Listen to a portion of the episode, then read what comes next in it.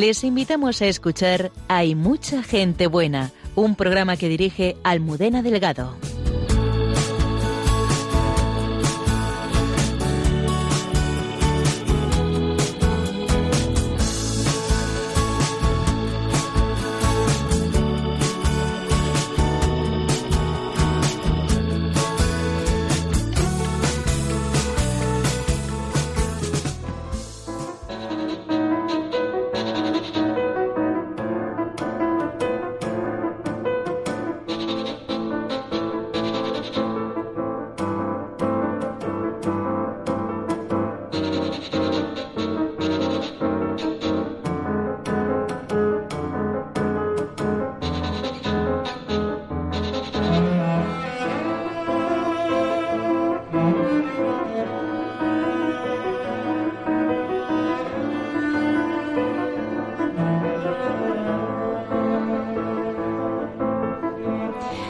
Y un minuto de la madrugada. Bienvenidos al programa Hay mucha gente buena aquí en Radio María. Buenas noches, don Javier Mairata. Buenas noches, Mudena.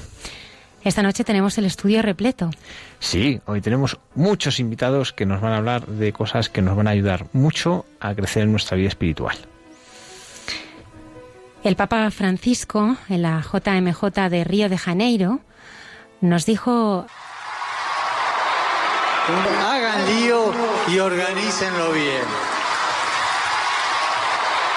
Un lío, un lío que nos dé un corazón libre, un lío que nos dé solidaridad, un lío que nos dé esperanza, un lío que nazca de haber conocido a Jesús y de saber que Dios, a quien conocí, es mi fortaleza.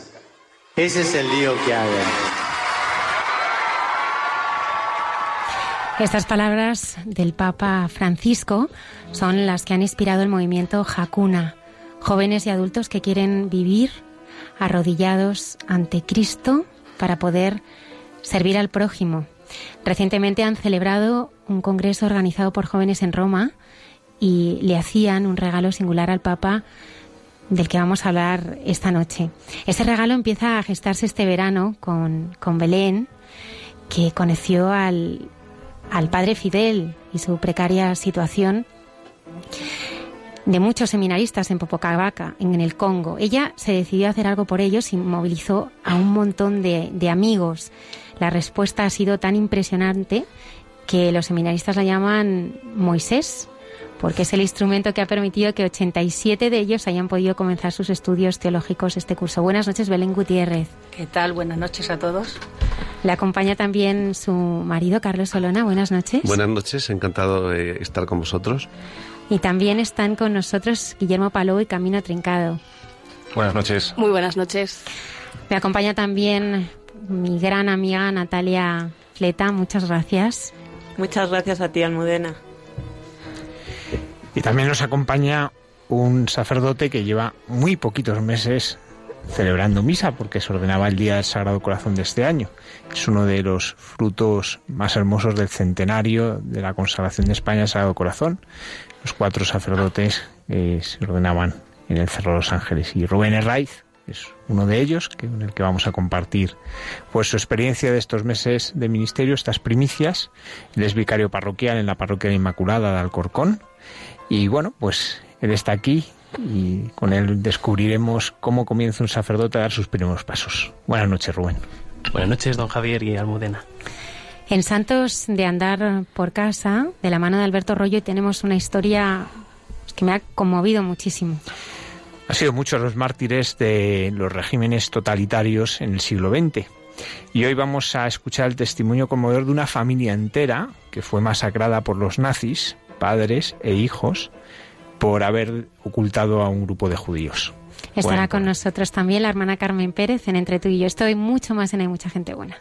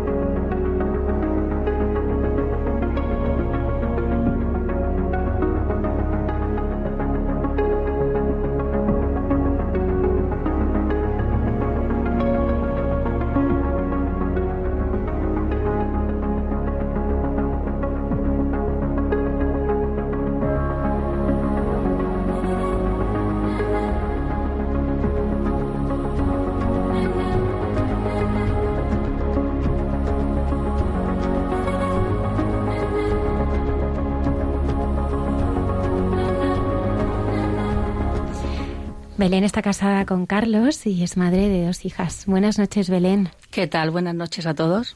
¿Qué ha pasado este verano? Pues ha sido un verano muy diferente, la verdad, imposible de imaginar. Eh, empezó todo en julio. Bueno, realmente empezó todo en septiembre del año pasado.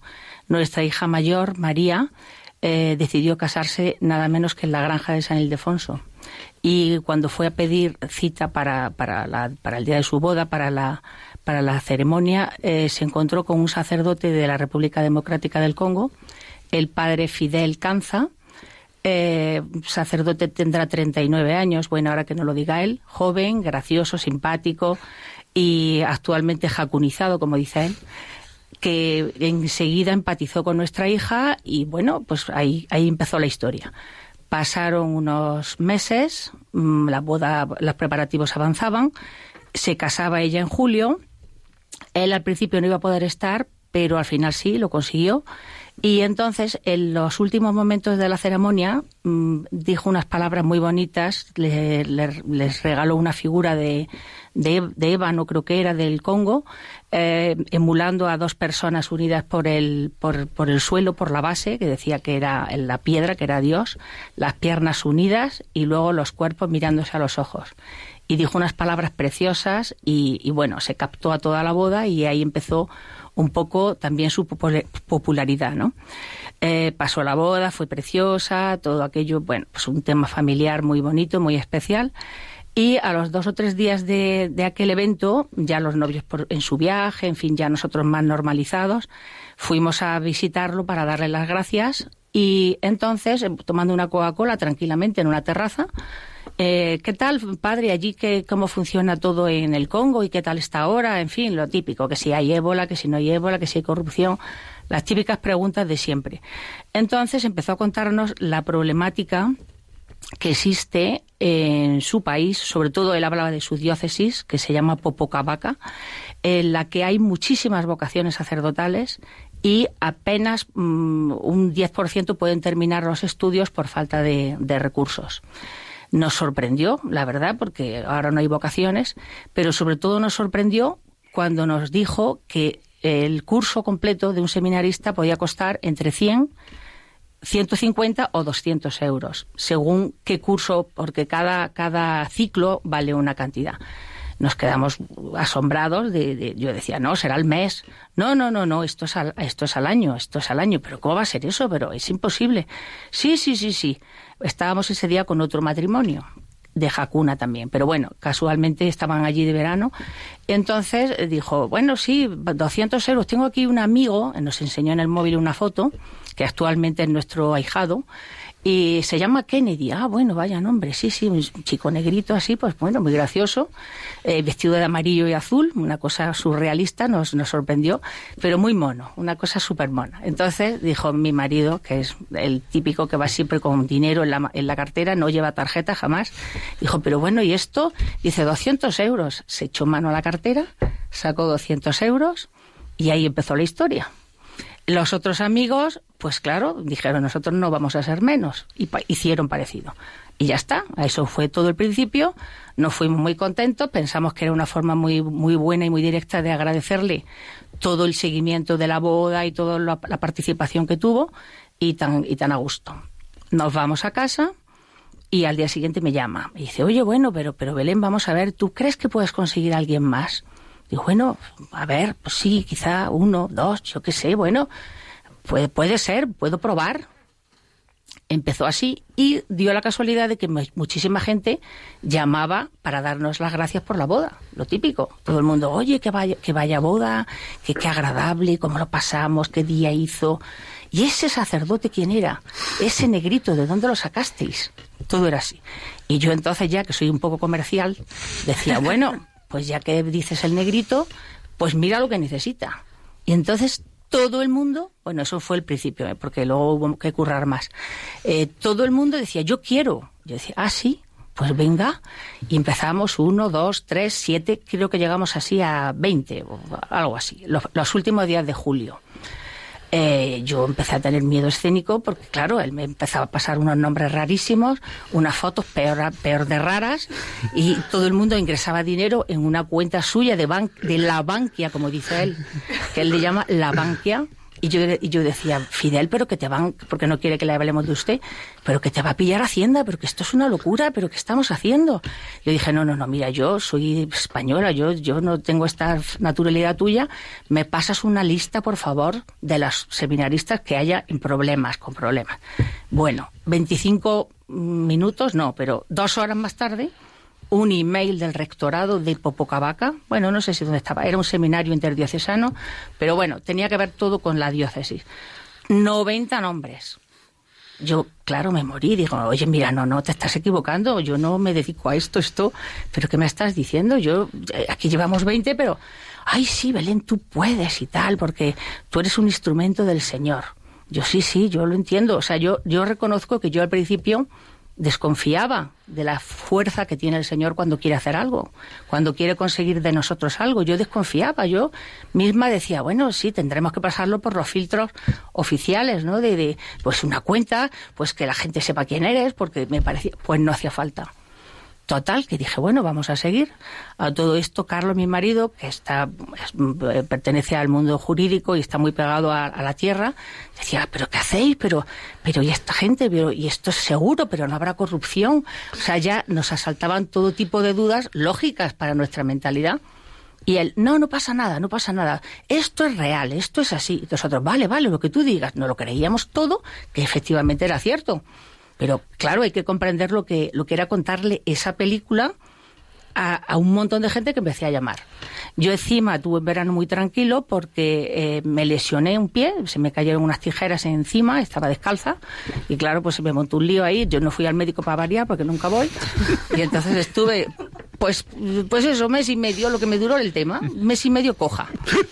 Podía andar, podía salir, pero claro, la playa era, era muy incómoda nuestras dos hijas, la mayor se fue de viaje de novios eternos, estuvo cinco semanas por ahí desaparecida, y bueno, unos días vinieron, ¿eh? Y encima apadrinaron. O sea, ya me, ocupé yo esos días de que no se fueran sin ahijado. Pero, y la pequeña estaba opositando, y claro, tampoco estaba en casa. Entonces era un verano rarísimo a efectos de lo que venía siendo nuestra vida. Los dos solos, yo coja, el teléfono en la mano, se me da bien hablar, dije, bueno, pues vamos a ver hasta dónde llegamos. Y bueno, pues ahí empezó, cogí la agenda. Hombre, a todo el mundo no lo llamaba, claramente, porque todo el mundo no, no siente esta necesidad ¿no? de ayudar a la iglesia y pero eh, de la gente que elegí, que yo, yo ya digo desde ahora que yo no fui, que yo todo esto lo, he sido un instrumento puro, porque ahora sí lo entiendo más, porque no sé por qué cogía un teléfono sí y uno no, todo el mundo me decía que qué maravilla. Sorprendía a gente en un barco, claro, era agosto. Estamos de crucero por Croacia, pero cuéntame. yo, no, no, perdona y tal, no, que te llamo para contarte. Yo quiero, yo quiero, pero espera que llamo a mi amiga. No, no, no, y mi hermana, y mi padre. Gente que decía, yo uno, yo dos. Era como si fuera un chollo. Yo decía, pero ¿qué está pasando aquí?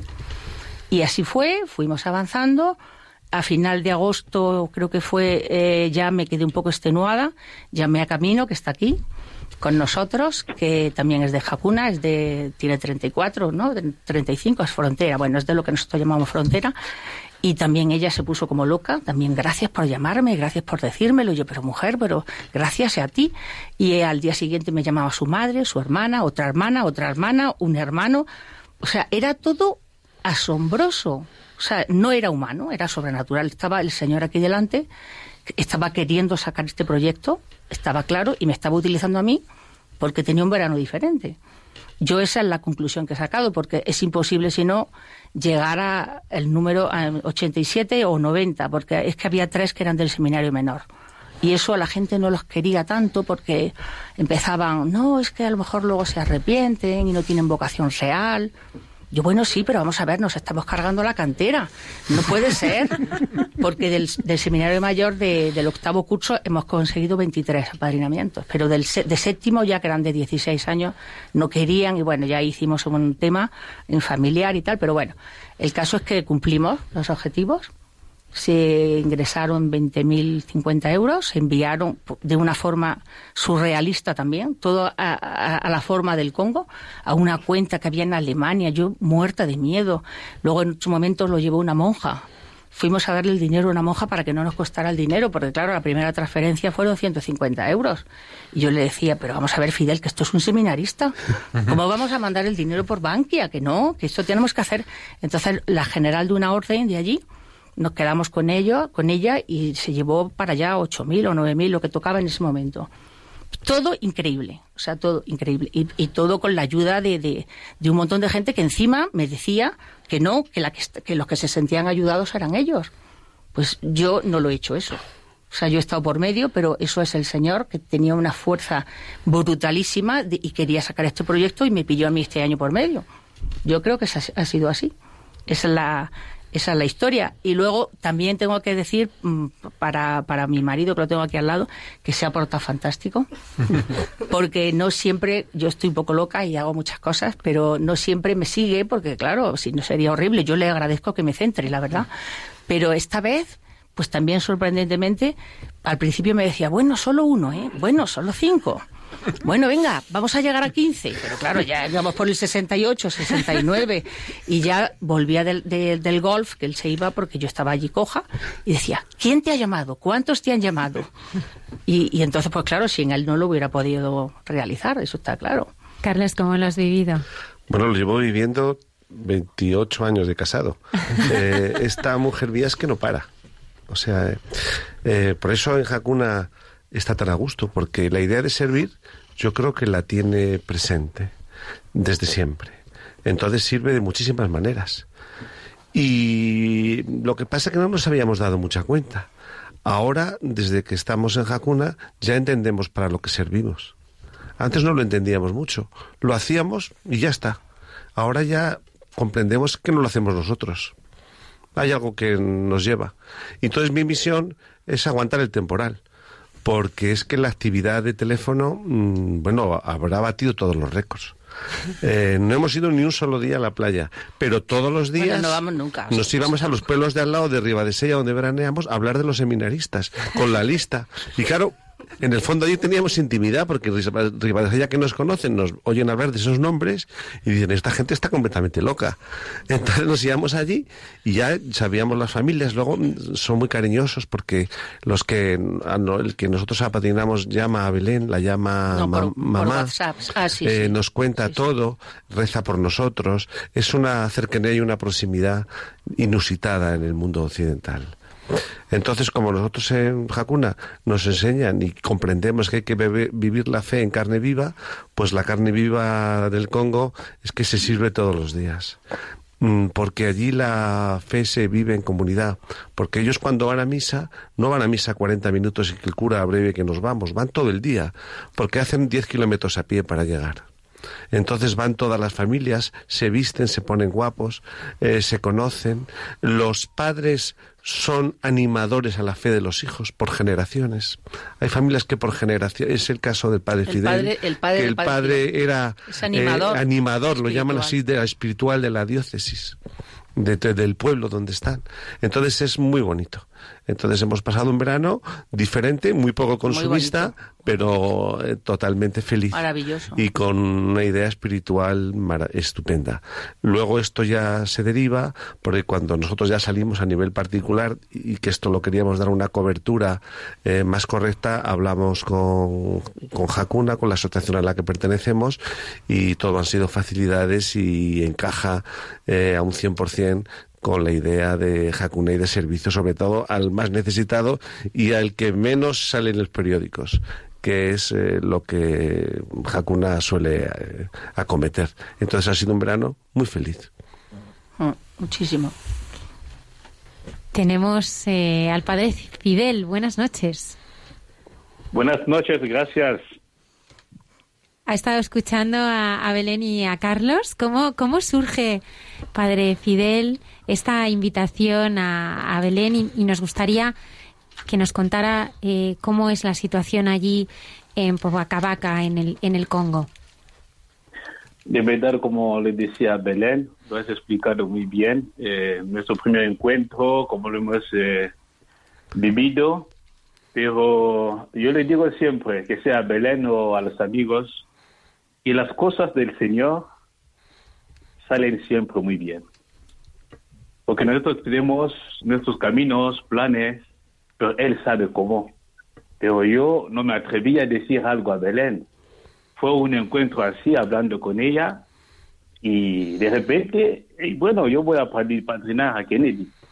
Y hablando con los demás, cómo las cosas han surgido, de verdad que no es una obra humana, sino que el Espíritu Santo de verdad ha actuado mucho de todo lo que hemos hecho.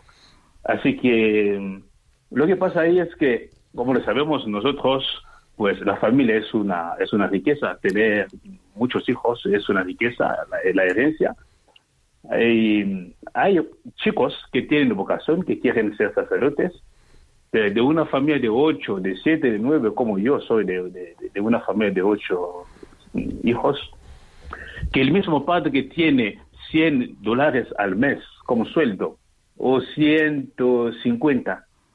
A ver, en el seminario hay que colaborar, porque como sabemos hay que colaborar en el seminario porque lo poco que viene de Roma no puede eh, sufrir para, para um, todos los gastos, es imposible.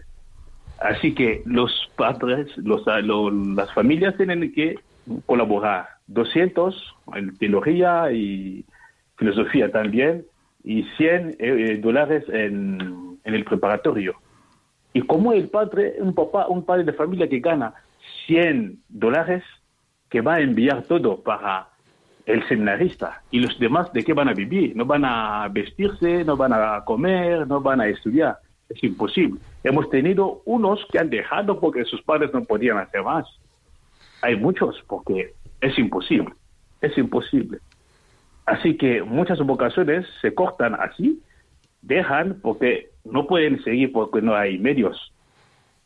Y tener gente buena, como se dice, gente que se dice, bueno, así de repente yo voy a involucrarme a hacer algo, yo voy a patrinar.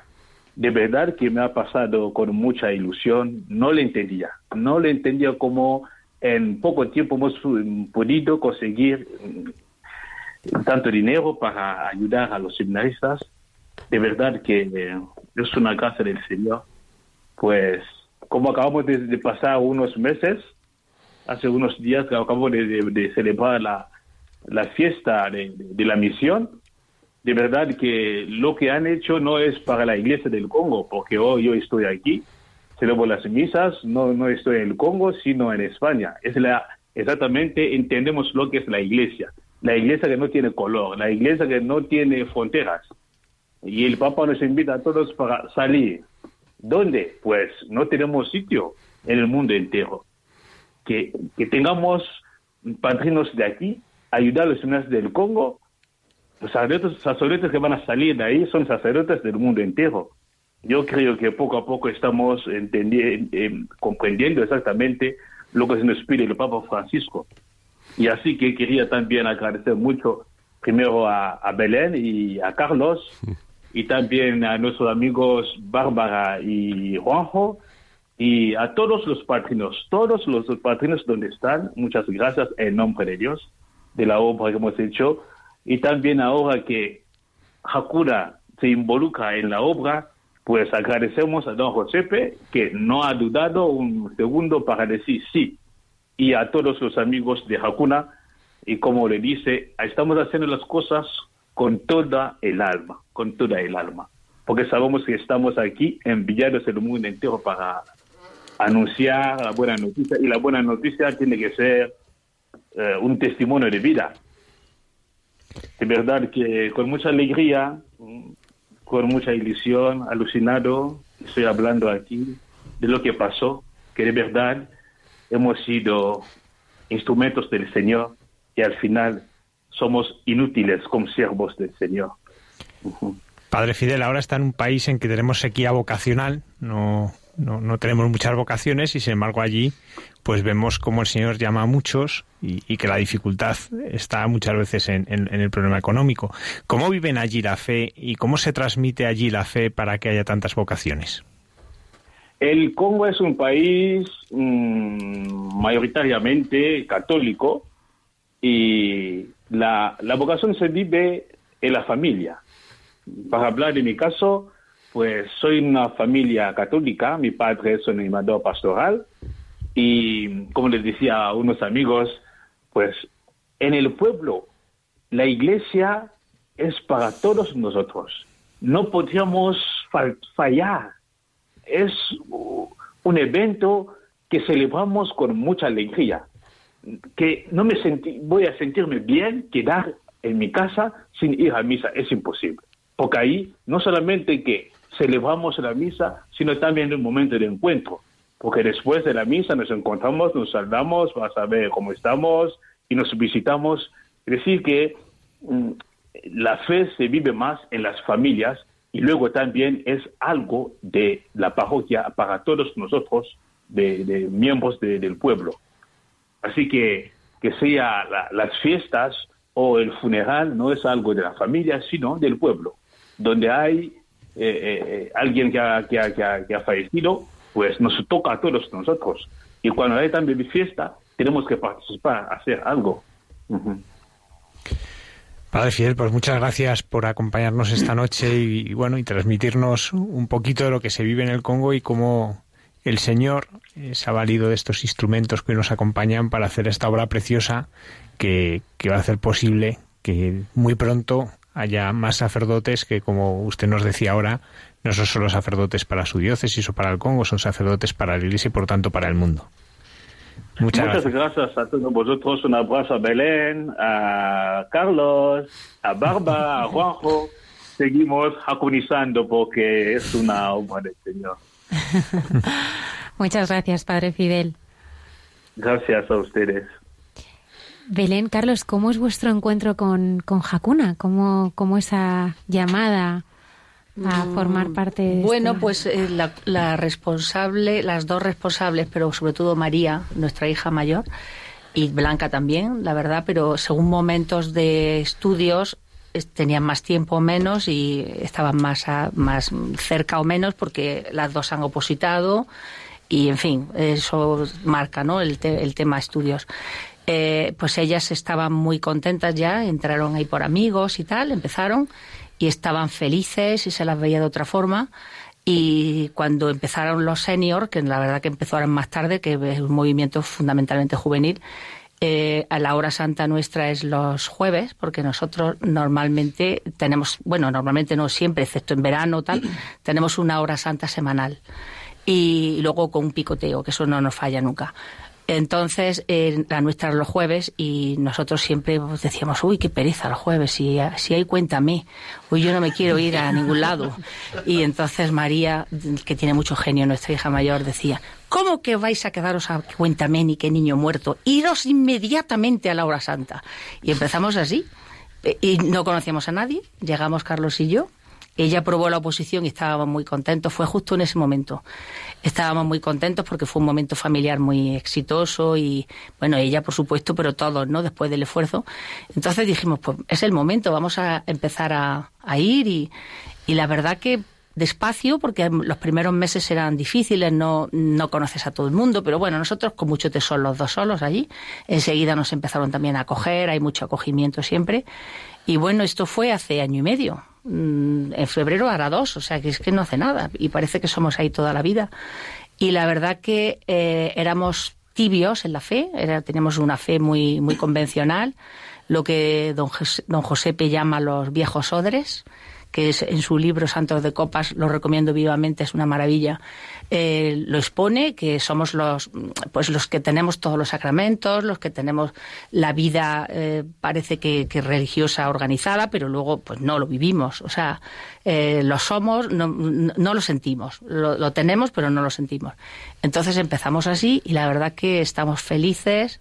hemos ido al unísono en la fe, que Carlos y yo había muchas épocas que teníamos inquietud diferente, en momentos diferentes. Yo de pronto tenía más ganas de, pero él decía, ay no, ahora qué pereza, vamos a un retiro, pero que sea mixto, pero que no.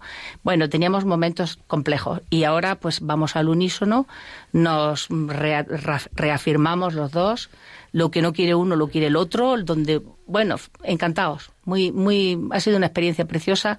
Crecemos cada día. Para mí, Hakuna es el bastón y, la guía, porque no creo que, que, me, haya terminado mi camino de conversión. Tengo muchísimo por delante que hacer, pero lo que tenemos es firmemente la firmeza la firmeza firme de, seguir para adelante y, y, bueno, eso nos da una felicidad extrema, vivimos en presencia de Dios, aunque a muchos ratos se nos olvida, porque claro, estamos en el camino, ¿no?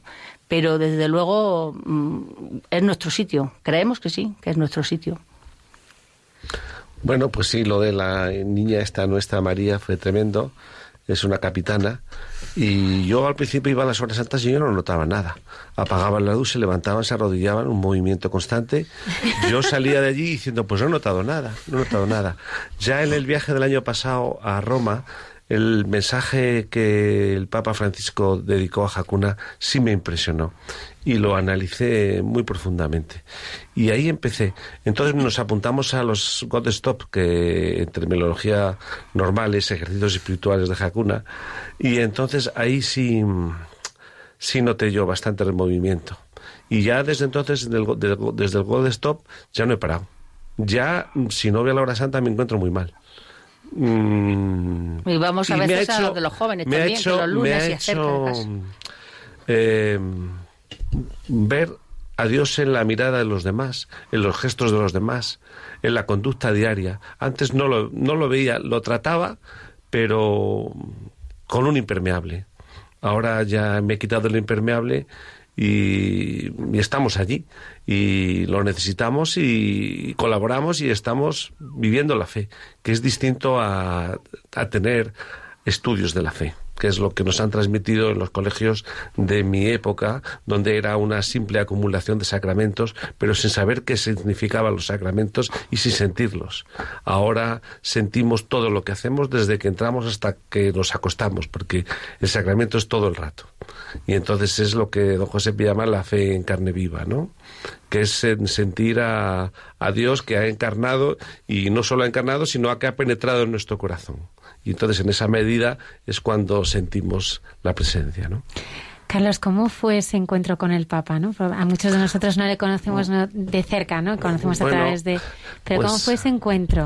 Pues fue, habló, nos habló 18 minutos. Eh, es un Papa cercanísimo, eh, gracioso y severo al mismo tiempo, eh, donde caló la mentalidad de Hakuna, eh, dijo una frase que los cristianos no podíamos balconear, es decir, que no podíamos vivir la vida desde el balcón, que tenemos que bajar a la calle, y eh, habló de la misericordia, de no dar la brasa, no dar la vara, eh, y, y que la fe al final se transmite por contagio.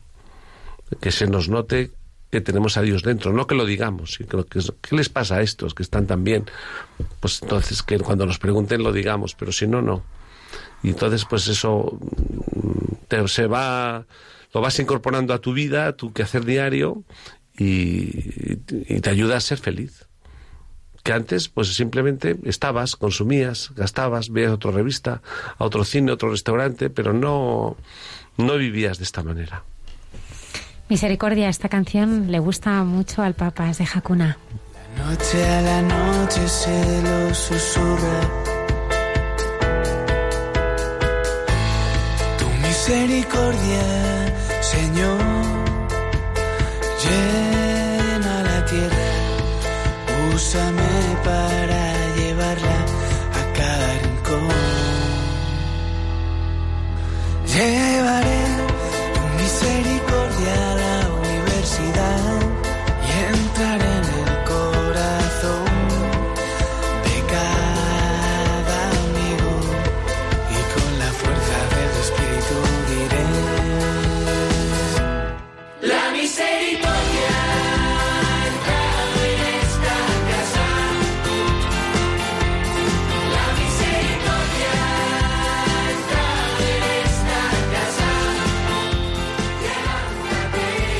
12 y 36 minutos de la madrugada. Continuamos aquí en el programa de Mucha Gente Buena con ahora Guillermo Palou y Camino Trincado. Buenas noches. Muy buenas noches. Buenas noches. Esta música suena muy conocida. Ay, sí, sí. Estábamos aquí bailando, que no se veía. Vosotros estáis casados, sois un matrimonio y formáis parte de este grupo católico de Hakuna. ¿Y qué hacéis? Pues, ¿qué hacemos, Guille? no, la verdad que, o sea, en Hakuna hemos encontrado un sitio donde crecer juntos. Porque es verdad que, mm, pues, a ver, pues teníamos una fe, como decía Carlos, íbamos a misa, rezábamos juntos, pero es verdad que no, no encontramos el sitio donde crecer de forma, o sea, como matrimonio. Entonces conocimos Hakuna a través de mi hermano y empezamos a ir a las horas santas, nos fue enganchando poco a poco. Sí, sí, sí, bueno, pues.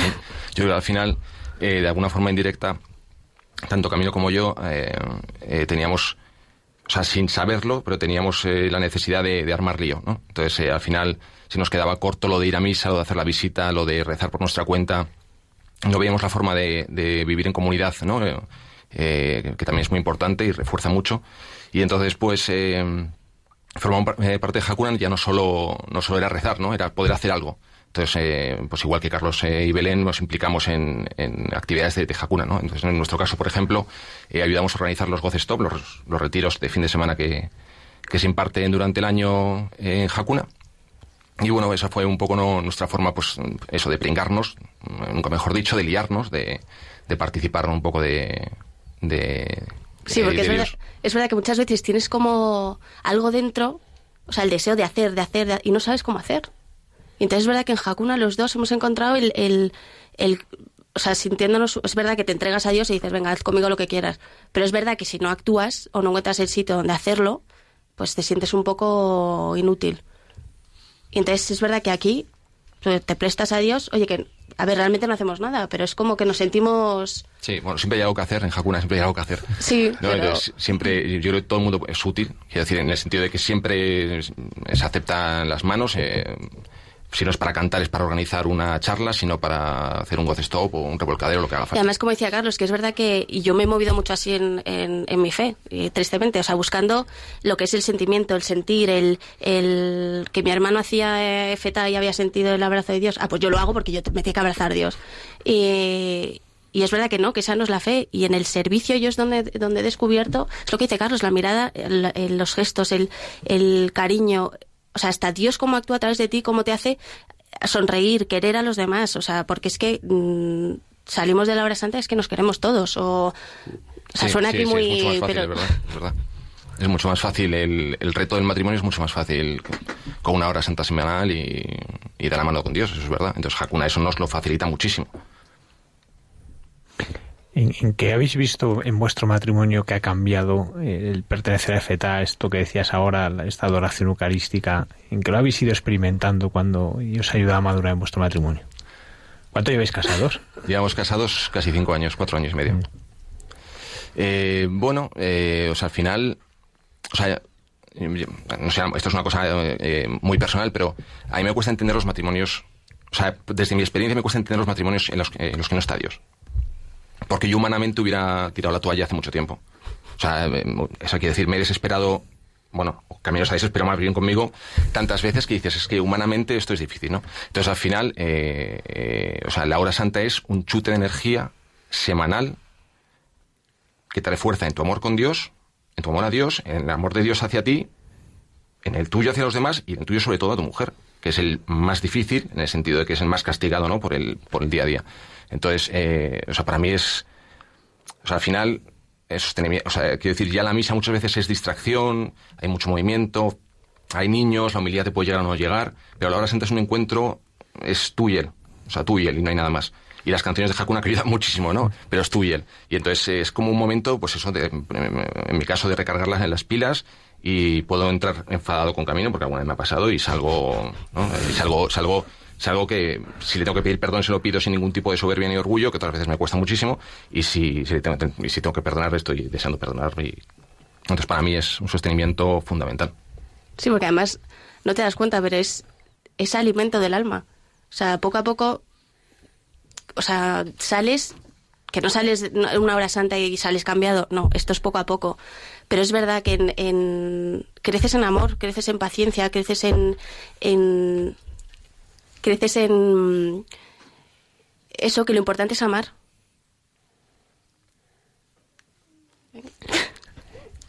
Para vosotros uno de los ejes, por tanto, es la, adoración eucarística, ¿no? Eh, sí, es que de ahí creemos nace todo. Sí. Sí. No, hombre, luego los Stop eh, nosotros, aparte de ayudar a organizarlos, asistimos a muchos de ellos. Eh, como pringados, como, que llamamos. en qué consisten. Bueno, un Stop no deja de ser un retiro de fin de semana, eh, como puede decir que yo creo que mucha gente puede conocer. Eh, por supuesto, tiene sus dinámicas particulares de, de Hakuna, siempre lo hacemos de la mano de una, de una comunidad eh, religiosa, ya sean los benedictinos de, de Caeruega, ya sea Yeso Comunio en la Aguilera y al lado de Grande del Duero. Entonces, eh, de la mano de estas comunidades eh, religiosas, pues pasamos un fin de semana en el que eh, paramos y nos dedicamos a Dios, solo a Dios, y, a encontrarnos a nosotros mismos delante de Él, ¿no? Y entonces, bueno, pues al final no deja de ser pues, pues una sucesión de horas santas, charlas, convivencia con personas, diferentes dinámicas eh, que nos permiten que nos permiten pues bueno pues tratar diferentes temas ya bueno pues perdón o lo que sea y vivirlos vivirlo juntos y luego vivirlo juntos que para nosotros como matrimonio es eh, claro, fue fundamental poder ir juntos y disfrutar un fin de semana de, de de ese, de ese tipo con mi mujer, pues realmente, realmente es. Y luego hemos ido a varios de, de pringados que es para nada servir, o sea, servir a los que lo, a los que, a los que lo hacen de asistentes. Y, y es que llena, es que llena casi igual, ¿verdad? Que ir de asistente que sí, justo. es que a mí de, de, lo de servir, ir de, de pringados a los Godestop, o sea, nos, eso sí que nos encanta. Estamos ahí Sí, bueno, es un fin de semana, pues al final te dedicas pues, a preparar las cenas, a, asegurarte que la capilla está preparada, que la charla está preparada, que, que eh, si hay que tocar música se toque cuando haya que tocar, pues que el sacerdote esté en el confesionario para atender a quien quiera confesar. Bueno, al final no deja de ser una función de coordinación y de, y de logística y de acompañamiento, de acompañamiento y de oración porque al final es mucho acompañamiento de muchas personas que pueden incluso no conocer a nadie. Hay mucha gente realmente valiente que se, que se decide a ir sola o en pareja un fin de semana sin conocer a nadie. Y entonces, pues, eh, de acompañamiento y de oración por los que están eh, asistiendo al, al Goce Stop ese fin de semana, ¿no? Rezar por ellos, rezar para, por los frutos de ese Goce Stop y, que, pues, que todo el mundo encuentre pues, lo que el Señor quiera decirles en ese fin de semana, ¿no? Sí, porque además lo hemos visto, ¿verdad? Que hemos sido testigos de muchos matrimonios que han entrado pues muy mal y han salido el domingo de la mano. Sí, hemos visto. y ser testigo de eso, sí, es impresionante, la verdad. No nos, es que nos tendríamos que sorprender siempre del, de eso, del poder de Dios. Belén Carlos, vosotros ahora, eh, después de haber vivido esta experiencia este verano, eh, creéis en la, en la providencia y en cómo el Señor os va llevando. Pues sí, la verdad que absolutamente y nunca me lo había planteado. Bueno, a ver, la providencia es que hay comunidades religiosas que no tienen para comer y entra de pronto comida, esas cosas que hemos oído muchas veces, pero, pero a estos niveles y sobre todo con la sensación de que la gente está ansiosa de ayudar, ansiosa de encontrar su camino y que simplemente no lo, no lo han encontrado y entonces tú les llamas y les ofreces un tema que aparentemente es para ti el, el, éxito y, ves que es que te lo agradecen y que lo cuentan y que se, se, se, dedican a hacer de apóstoles ellos mismos de la idea, te das cuenta de que este, el título de este programa, de que hay buena gente, que es que está perfectamente puesto porque existe una barbaridad de buena gente. Yo me he pasado todo el verano, cada vez que, que hablaba con alguien, es que estoy flipando de la gente tan buena que hay porque es que mm, eh, las, los hay, pero están desagrupados. No sé, hay que como que como que transmitirles de pronto el, la meta, ¿no? Porque no saben. En cuanto sale alguien, que ya digo que yo no he hecho nada, que he sido instrumento total, pero en cuanto sale un instrumento de, turno, pues es que todo el mundo reacciona. O sea, la, la humanidad está ansiosa de, de amor de Dios, está ansiosa de espiritualidad, está ansiosa de ayudar. Yo lo veo así y me he dado cuenta este verano ha sido lo mejor que, bueno, eh, todavía no soy mayor, pero todavía tengo de recorrido. Y, he tardado en darme cuenta, pero me ha venido muy bien esto para eso. Vamos, ha sido vital. Es que hay mucho que hacer. Porque los esto pasan cosas increíbles.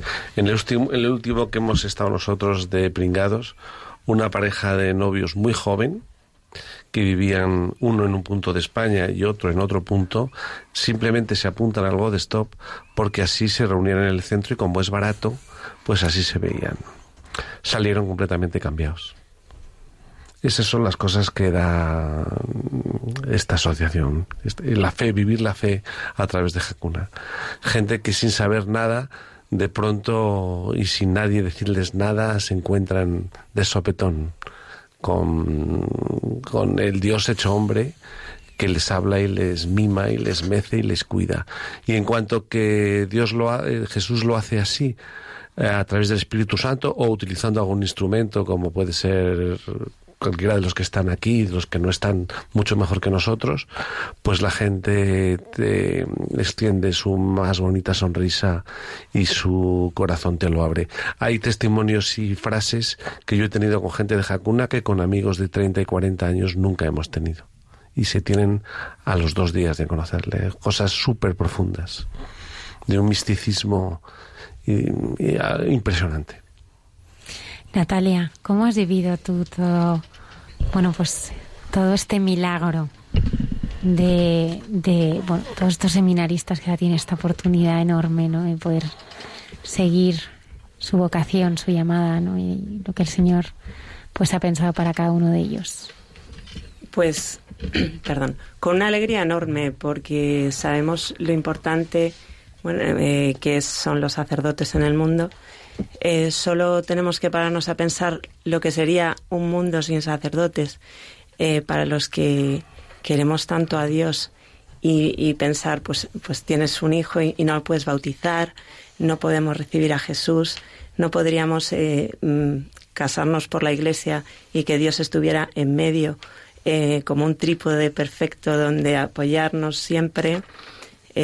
bueno, todos los sacramentos eh, realmente es trágico un mundo sin sacerdotes. Entonces creo que el Señor eh, está viendo y actuando precisamente por porque sabe lo necesarios que son, ¿no? Entonces ver cómo el Señor se hace presente, cómo, cómo actúa, qué maravilla, ¿no? Cómo a través de pues de Belén, ¿no? Eh, va, va llevando, o sea, va fluyendo el Espíritu Santo de un lado a otro soplando en, determinadas personas que sienten esa necesidad de, ayudar a que pues estos chicos eh, africanos que están allí deseando poder corresponder a esa llamada del Señor y que no depende de ellos porque no tienen medios y, y pues qué maravilla, ¿no? Que desde, desde otro país de repente pues el Señor vea esa posibilidad, o sea, haga que esto sea posible, ¿no? Pues que esos 90 seminaristas y Dios quiera que muchos más y que mucha gente se anime a, a seguir, pues, pues ese impulso que, que otra gente ha sentido y que se ha materializado en que hoy en día pues haya 90 seminaristas que están cursando con esa ilusión profunda de algún día llegar a ordenarse como sacerdotes. Natalia nos decía Carlos que cuando no va la hora santa se siente, se siente mal. Tú que eres una mujer de oración, ¿qué supone para ti tener un rato de compartir en intimidad con el Señor? ¿Qué, qué te ha ido cambiando durante todos estos años esa relación de intimidad que tú tienes profunda con el Señor? Bueno, el Señor, el Señor es lo primero en mi vida y a partir de ahí todo, todo funciona. Em, sin él nada, nada es igual. Mi vida cambió, ya lo sabes tú, profundamente eh, y se enriqueció eh, por su presencia que, se me hizo presente un día y, me ha puesto gente maravillosa en mi camino y he sabido eh, pues encontrar ese momento efectivamente silencio. Para mí la comunión diaria es es, mi, es necesaria, o sea, siento esa necesidad de recibir a Jesús y, y siempre le doy esas gracias, las, gracias de haberse quedado con nosotros, ¿no? Y poder tener ese momento de encuentro y, y poderle decir, quédate conmigo, Señor, quédate, que no te vayas, quédate aquí dentro. Y entonces, bueno, pues en Jacuna la verdad es que esa hora santa, semanal, que ahora por fin puedo compartir con mi marido, porque He de decir que yo los 10 años anteriores, a pesar de que mi marido, por supuesto, es, es eh, quiere mucho a Dios y es muy cristiano, no teníamos ese momento de hora santa conjunta. Y en Hakuna lo hemos encontrado. Él viene feliz ahora ya todas las semanas y para mí eso es una alegría enorme, la verdad. Y además se siente muy cómodo, ha encontrado mucha gente, eh, porque lo bonito en Hakuna también es ese abrazo que sientes por parte de toda la gente. Y, y luego se, se, se, traslada a ese picoteo que nos hablaba Belén de hacer familia. Y allí hacemos mucha familia. Y es muy bonito poder hablar de Dios pues con esa naturalidad que muchas veces tenemos que cerrar, vernos la boca un poco tapada, ¿no? En este mundo y, y, en Hakuna, pues puedes hablar libremente de todo lo que sientes, de todo tu amor a Dios y es una gozada, la verdad, porque estás que todos hablamos la misma lengua, ¿no? O sea, y, y, y sientes esa, esa alegría que, que viene del Señor, ¿no? Y que está ahí muy presente. Entonces, pues como decía Carlos, al final te encuentras mmm, gente que acabas de conocer y que parece que efectivamente la conoces de toda la vida. ¿Por qué? Porque las amistades que, que une Dios, pues son unas amistades muy especiales. Eh, son muy profundas al final y, y muy bonitas. Natalia Fleta, muchísimas gracias eh, por hacer posible esta noche este programa que has preparado con inmenso cariño desde hace muchísimos meses. Uh -huh. Así que desde aquí. A vosotros todo... una vez más, eh, Almudena, porque es, es una alegría enorme venir siempre. Para nosotros más, desde esta noche sé que muchas personas van a estar rezando por, por todos estos seminaristas y les van a estar acompañando. Muchas gracias a Belén Gutiérrez, a Camino Trincado, a Carlos Solona y a Guillermo Palou por habernos acompañado esta noche. Ha sido un honor que estuvierais con nosotros y al Padre Fidel también por su gracias testimonio. Gracias a vosotros. Sí, ¿eh? muchísimas gracias, gracias, a vosotros. Ha, ha sido un, una oportunidad preciosa de, de, contar esto al mundo porque yo creo que transmite ilusión. Muchísima. Y lo que no podemos es quedarnos en casa tranquilos pensando que ya está todo hecho. Balconeando, ¿no? Balconeando. Balconeando. Porque además haciendo cosas se pasa bomba. Y, y, se, y se, se, consigue un montón. O sea, no, es, no ha sido tan difícil, de verdad. O sea, que el Señor está siempre preparado para ayudarnos. Belén, presiento que no va a ser la última, ¿eh? No, no, seguimos Creo que porque estás ya fichada, ya ¿eh? está, ya está. está. Seguimos porque hay que volver a, a, pagar lo del año que viene, claro. Ah, claro, claro. Sí, sí, sí. Cada año. Cada año sí, hemos renovado el acuerdo de colaboración. Ha hecho un acuerdo, ah, habéis hecho un acuerdo con la diócesis. Sí, don José ha firmado con el obispo de Popocavaca para padrinar otro otro tanto número y incluidos además también las sotanas, los seguros médicos, el material escolar, que todo eso no, no, no habíamos caído en hacerlo. Y ahora ya va a estar todo completo y sí, sí. Incluso el verano próximo eh, el padre Fidel quiere que vayamos a presenciar una ordenación sacerdotal de uno de estos chicos.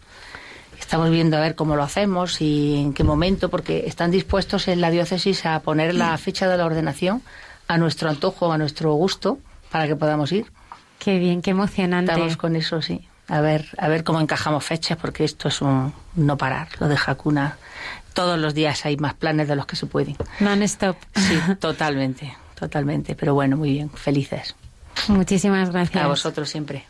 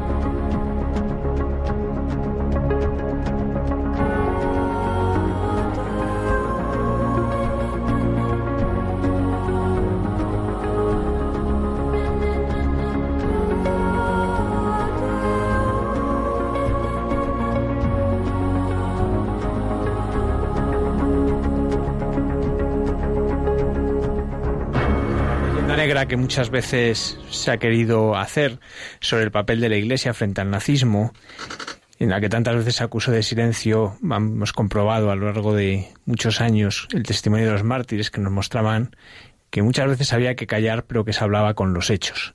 Vamos a escuchar con el padre Alberto Rollo la historia de una familia que entregó la vida por defender a los judíos.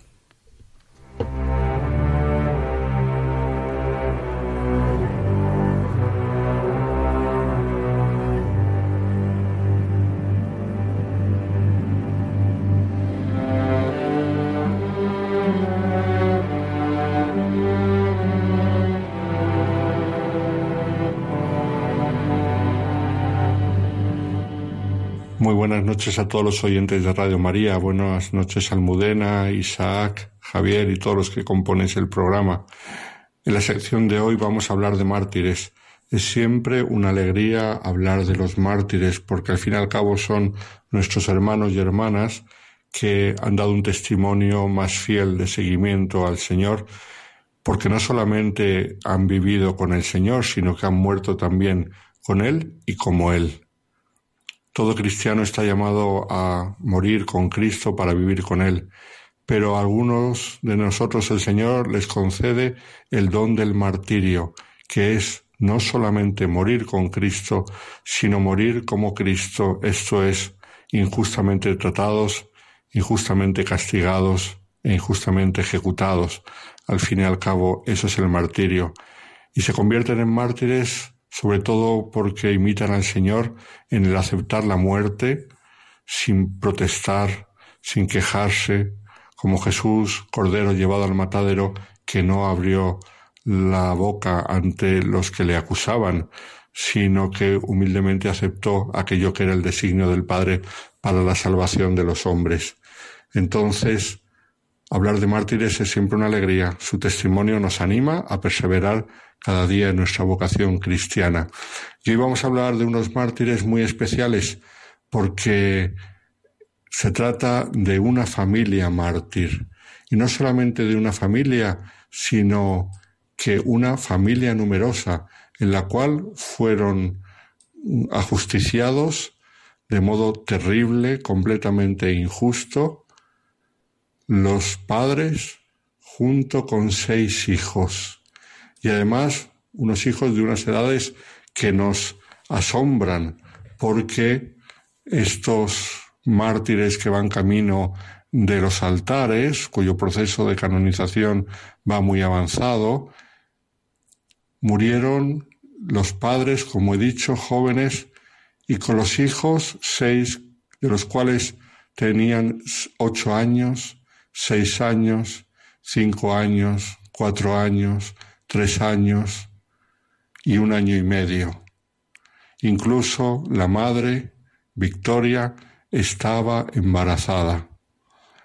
¿Quién es esta familia? Es una familia polaca. Son los siervos de Dios, Joseph y Victoria Ulma, los cuales empezaron camino de los altares junto con un gran grupo de más de 120 posibles candidatos al martirio de varias localidades de Polonia. Y sin embargo, el obispo de su diócesis pidió a la Santa Sede que la causa del matrimonio Ulma se separase del resto del grupo, porque es una causa tan hermosa, tan clara, que la Iglesia polaca quería que no se retrasase todo, al ser un grupo muy grande de mártires, más de 100, entonces esas causas suelen ir más lentas porque hay mucho que probar, muchos testimonios que recoger y mucha documentación que encontrar. Sin embargo, el obispo de la diócesis pidió que la causa del matrimonio Ulma con sus hijos fuera independiente para poder ir más rápido, porque tienen tan gran fama de martirio y la gente visita tanto su tumba en su pueblo natal de Markova, en Polonia, que es un clamor popular el que pide que estos heroicos padres junto con sus hijos vengan reconocidos como mártires oficialmente por la Iglesia.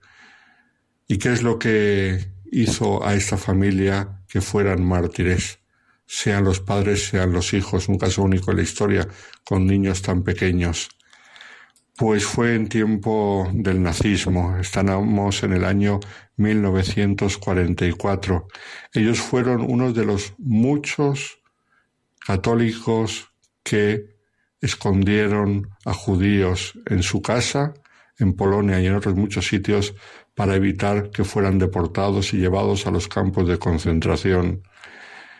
Hay una leyenda negra que todos conocemos diciendo que la Iglesia no hizo nada, que el Papa Pío XII no hizo nada para salvar a los judíos, nada más lejos de la realidad.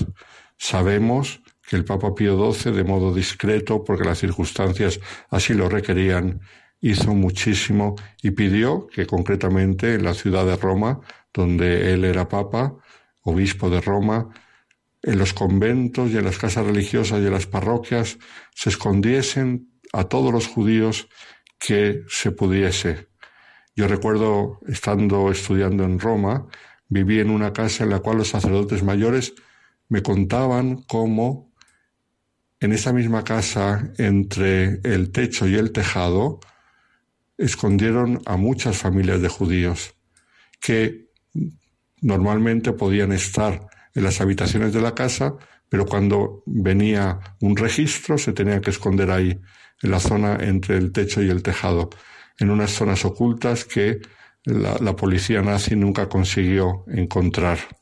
Y como eso, en muchísimos conventos hay artículos muy hermosos que hablan de cómo los conventos de Roma fueron lugares de refugio para muchos centenares de judíos, y así en toda Italia y en toda Europa. Y eso pasó también en Polonia. En este pequeño pueblo de Markova, mm, que tenía pues pocos cientos de habitantes, vivían unos 100 judíos.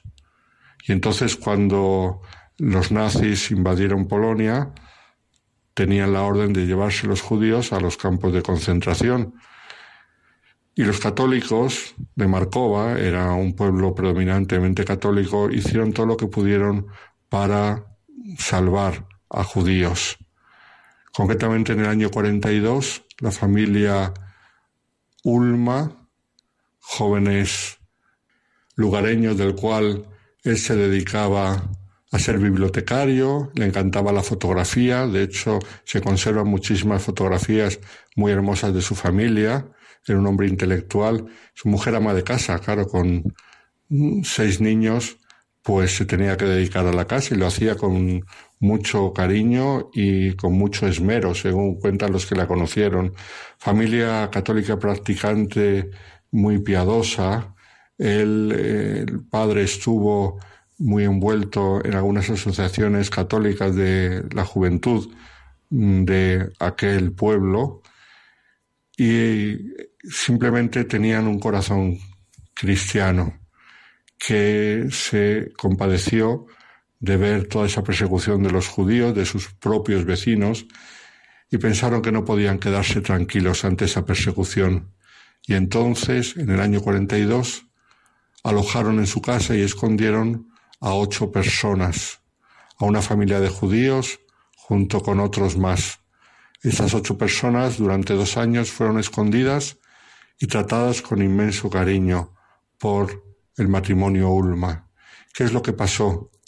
Pues que un soldado ucraniano que al principio de la persecución nazi le había cobrado chantaje a esta familia judía que estaba alojada en casa de los Ulma, chantaje para no denunciarles, pues después, cuando esta familia parecía que había huido, se posesionó de sus tierras. Y luego, por casualidad, se enteró que la familia no había huido, sino que estaba alojada en casa del matrimonio Ulma. Y entonces pensó este soldado que si conseguía que los matasen, así se quedaba con sus tierras. No lo hizo por temas de persecución, no lo hizo por especial devoción al nazismo, sino lo hizo por pura codicia para quedarse con la tierra de estos judíos que estaban escondidos en casa de los Ulma. Y entonces ocurrió que en el año 44, concretamente el 24 de marzo, era por la mañana, los nazis llegaron a la casa de los Ulma y la rodearon. Y entonces empezaron el registro y encontraron a los ocho judíos que estaban escondidos allí. Los ocho judíos fueron ejecutados, como se solía hacer en, aquella época, con un tiro en la nuca.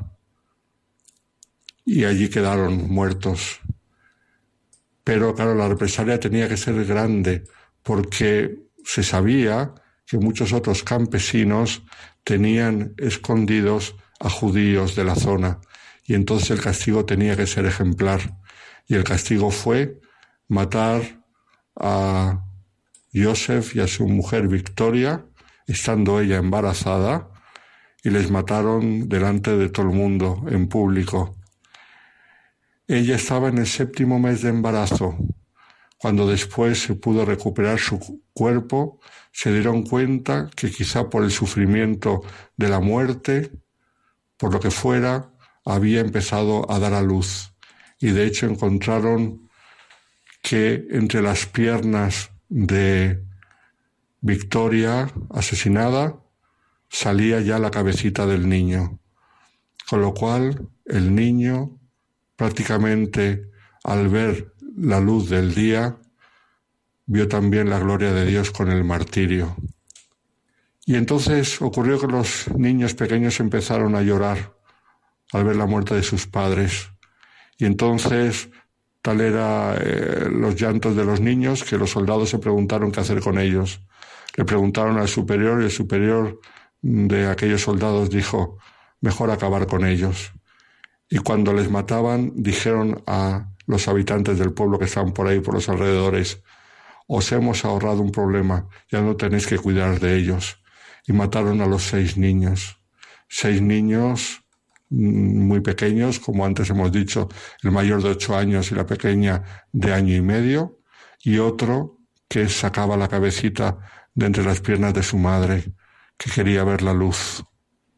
Fueron enterrados en el campo, justo al lado de su casa, y se prohibió a los campesinos que moviesen los cuerpos y sin embargo de Strangis, aquellos vecinos que tanto cariño tenían a la familia Ulma, mm, apiadados de cómo habían sido enterrados en mitad del campo, sacaron sus cuerpos y los llevaron, sin que se enterasen los nazis, al cementerio parroquial de aquella población. La familia Ulma fueron declarados en el año 1995 justos entre las naciones. Sabemos que es una especie de condecoración que los judíos otorgan a aquellos que ayudaron a salvar a otros judíos en el tiempo de la persecución nazi, aquellos que han hecho algún bien al pueblo judío y en el año 2003 la Iglesia Católica empezó el proceso de beatificación. Hoy en día la familia Ulma en unas urnas están enterrados en un monumento muy hermoso en el cual se ve una placa en la que dice al principio, intentando salvar vidas, ellos también dieron su propia vida por los demás y la gente del pueblo y la gente de toda Polonia apreciaron este sacrificio de esta familia que supieron, a pesar de que humanamente podían haber pensado que tenían que cuidar de sus niños y no se podían meter en líos, la caridad cristiana les llevó más allá, a pesar del riesgo que aceptaron y que además se cumplió. Joseph y Victoria Ulma. Su testimonio a nosotros nos anima a dar la vida por los demás. Es un caso único, como he dicho, de mártires en los cuales la Santa Sede ha aceptado no solamente a los padres, sino a todos los hijos en el grupo martirial. Y algún día estarán todos en los altares como familia que dio la vida por Cristo en el servicio de los necesitados, concretamente de los judíos perseguidos. Aquí se cumple lo que dijo eh, aquel adagio judío, el que salva a un hombre salva al mundo entero. Y sin duda, la familia Ulma, con su testimonio, salvó a muchos y sigue salvando porque el ejemplo que nos dieron ayuda a muchos a seguir haciendo el bien hoy en día. Muy buenas noches a todos los oyentes de Radio María.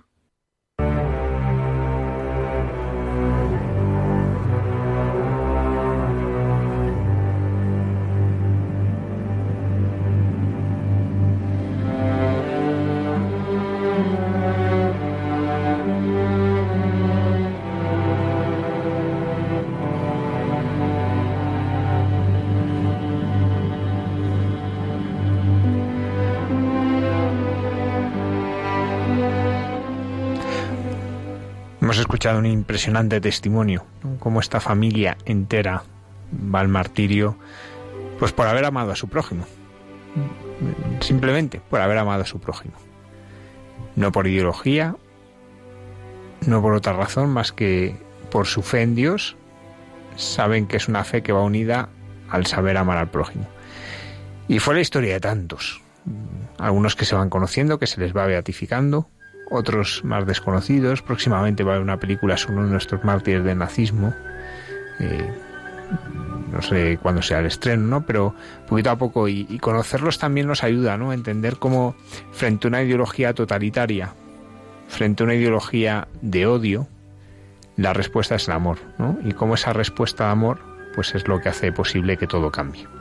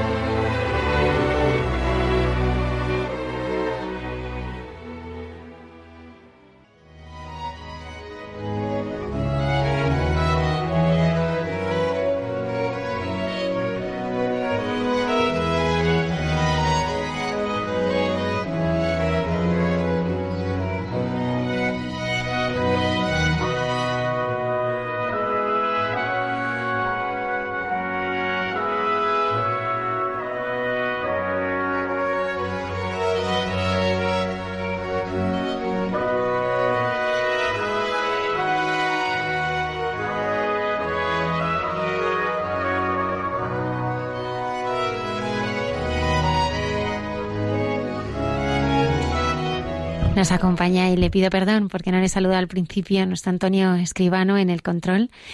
Y damos la bienvenida ahora al padre Rubén Herraiz. Él es un ya sacerdote desde el mes de junio. Buenas noches. Buenas noches. Menuda historia. Vaya historia. Estos dos compañeros han dejado el listo muerto.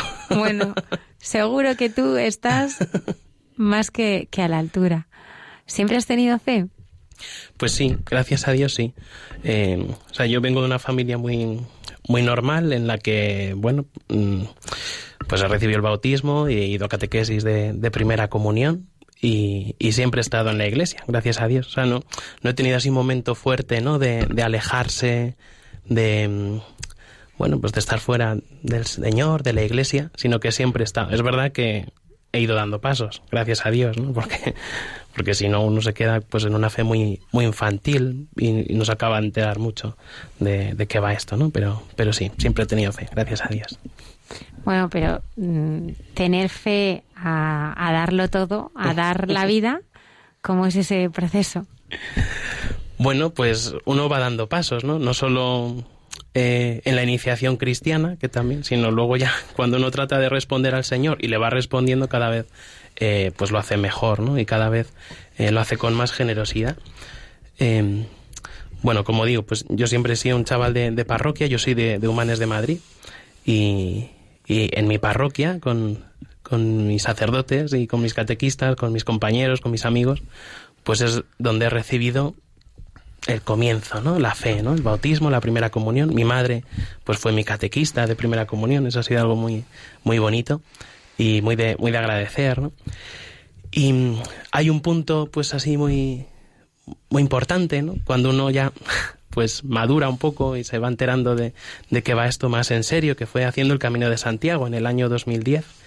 Yo tenía 16 años en ese momento y, y bueno, pues yo no sé si decir si allí me convertí o no decirlo, porque no, no lo sé, pero, pero sí que a raíz de, ese momento, pues uno comienza la dirección espiritual, a ir a misa, si no a diario, casi todos los días, eh, a comprender que, que tiene que, luchar contra el mundo, contra las cosas que, que le alejan de Dios, a rezar el rosario. fue a partir de, ese momento, ¿no? De hacer el camino de Santiago, de, del acompañamiento de los sacerdotes, ¿no? Y allí también en, torno a esa situación fue cuando empieza a aparecer eh, pues el tema de la vocación sacerdotal. Yo he sido monaguillo siempre, desde el año que hice la primera comunión, porque nos lo ofreció el párroco de ese momento y dije, ah, pues, pues es divertido, me gustaba cantar, me gustaba estar eh, sirviendo al altar y, y, comienza pues a aparecer la vocación sacerdotal. Una vocación mm, pues en ese momento quizá muy idealizada, yo, no sabía ni que los sacerdotes tenían que estudiar teología, ni que iban a la, universidad. bueno, yo todo lo que conocía del sacerdocio era lo que conocía de mi párroco, del vicario, de los sacerdotes de los campamentos, y, me, encantaba, me encantaba verles a ellos, ¿no? Y, y bueno, como digo, comienza pues un diálogo, eh, buscar qué es lo que quiere el Señor, eh, cómo responderle, ¿no? Empezaba a estudiar bachillerato, bueno, pues cómo va a ser esto, cómo, cómo vamos a cuidar la oración, cómo vamos a cuidar la misa, cómo, cómo voy a, a cuidar de mi familia, ¿no? Cómo voy a hacerlo bien. Y eso con la ayuda de, de los sacerdotes, de mis catequistas. Y entonces ya, pues entró en el seminario con 18 años.